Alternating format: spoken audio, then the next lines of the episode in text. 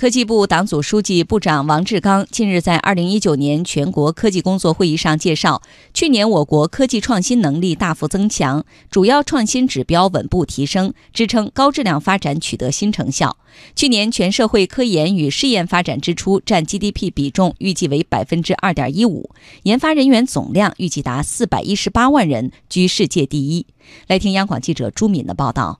王志刚在会上表示，二零一八年是我国科技发展进程中极不平凡的一年，国际政治经济格局发生深刻变革，高质量发展需求更加迫切，科技管理体系经历重大调整。二零一八年，主要科技创新指标稳步提升，全社会研发支出预计达到一点九五万亿，占 GDP 比重为二点一五，超过欧盟十五国平均水平。研发人员总量预计达到四百一十八万人，居世界第一。国际科技论文总量和被引次数稳居世界第二，发明专利申请量和授权量居世界首位，科技进步贡献率预计超过百分之五十八点五，国家综合创新能力列世界第十七位。据了解，二零一八年，基础前沿和战略高技术领域涌现出一大批重大成果，科研人员首次在半导体量子点体系中实现三量子比特逻辑门，首台散列中子源建成并投入运行等。同时，嫦娥四号探测器首次成功登陆月球背面，北斗三号基本系统完成建设等，